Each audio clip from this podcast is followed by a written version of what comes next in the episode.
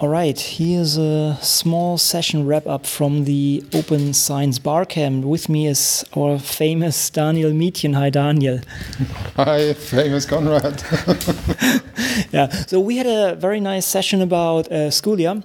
Let's do the following. Um, let's, I know most people know you, still quickly say who you are, what you do, and then we uh, get a quick overview about Scholia and the session that we just had.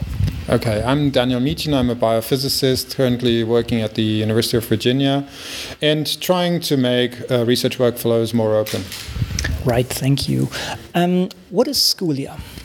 Scholia is a tool that exposes data in Wikidata about um, scholarly publications. So, uh, who has uh, worked on which topics or um, which are the um, editors uh, that um, edit for particular journals or publishers, uh, different views on uh, like the scholarly literature, and it allows to to browse the, the literature in a new way.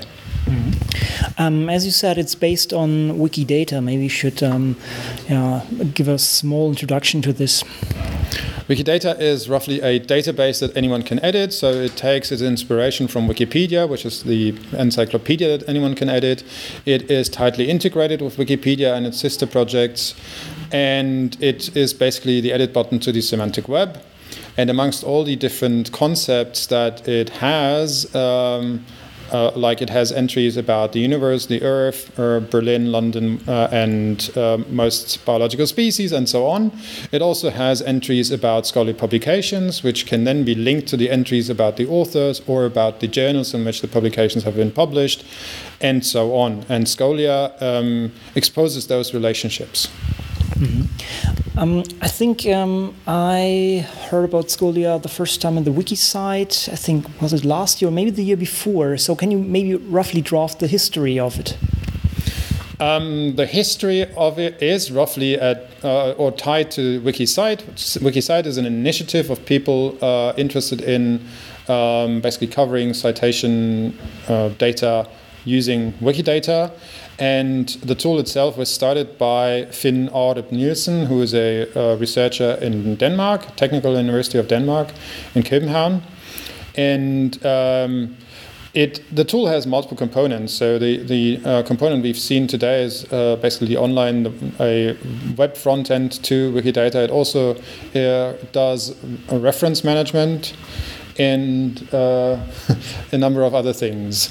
And uh, those individual components, they are uh, continuously being developed, and Finn is still the, the, main developer, but there has been input from other members of the Wikidata and WikiCite communities. Mm -hmm. Yeah, there are a lot of new features now included that I was not aware of so far. So in the session, we also, well, we went through this, well, you showed a little bit the, the current available features in there. Um, maybe we, we can visit this very shortly. What, what are the main features there? Uh, main features um, interactive queries. Uh, so uh, that the data comes live from Wikidata and uh, is public domain. And uh, if you don't like a particular query, or if you like it but would like to play around with it, then you can edit the queries, uh, which is a strong way of experiencing the data. And some of the things that Scholia can show that are not easily found is, for instance, an impact measure. A, uh, an individual, um, let's say, publication that supports multiple uh, points in the knowledge graph um, has a certain impact, and that is much more directly tied to that particular publication than an, any impact measures that are based on the journal or some other uh, things related to that particular paper. Mm. So basically, um, there are i mean there are different things you can have a look at right? The, the, authors you can have a look at the publications and there are also interactions between all of those uh, things. Um, um, what, what uh, do you have any any um, any numbers regarding use cases or how, how often people are using these kind of pages in order to get a feeling for for an author or for for a journal and so on um, we do have some stats about how often Scholia is used. Uh, I don't know the precise numbers, but I think it's in the hundreds to thousands of uh, visits per week, I would guess. Um, maybe even day, I don't know for sure, but it's that order of magnitude. Um, on the other hand, it is still actively being worked on, and so we see it as a beta thing. So it has some key features that uh, we want people to use but we're still uh, working on making it better and also uh, getting more data into Wikidata so that we can actually expose more relationships.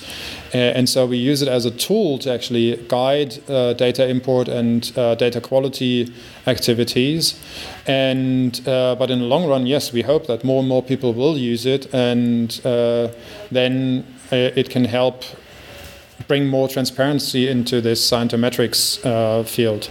So I would call this a small invitation to everybody to join and, and put some data in there. Um, in in, in, principle, I think Scholia is a, a, very cool example of how this data in Wikidata can actually be used because Wikidata itself is just a, a, database, let's say, like this, where you can already, yeah, well, you can look up stuff, but with this kind of nice web interface, you can really explore um, the, the data stored at Wikidata much much nicer. Um, we also saw, or we had the discussion here, there is unfortunately no good documentation because it's kind of a moving target. Still, when, when uh, if somebody would like to start now, what, what would be your recommendation? There are several ways to start. Uh, first is just to explore the tool itself. Uh, second, on Wikidata there is a page called Wikidata colon Scholia, which provides some basic documentation uh, about the tool, uh, along with pointers to related tools and workflows. And uh, third, there is a hashtag Scholia on Twitter that uh, is monitored, uh, where you can get responses if you have questions.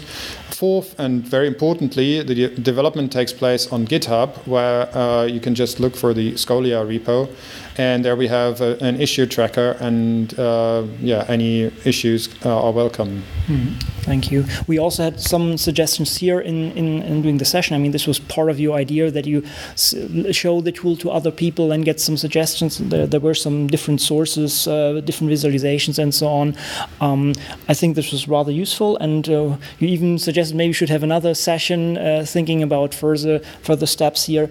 Um, i think this was rather fruitful. Um, any last words from from your side?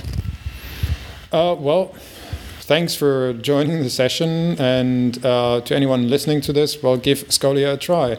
Uh, Scholia WMF Labs is a good uh, term to put into your search engine if you don't know where the tool sits.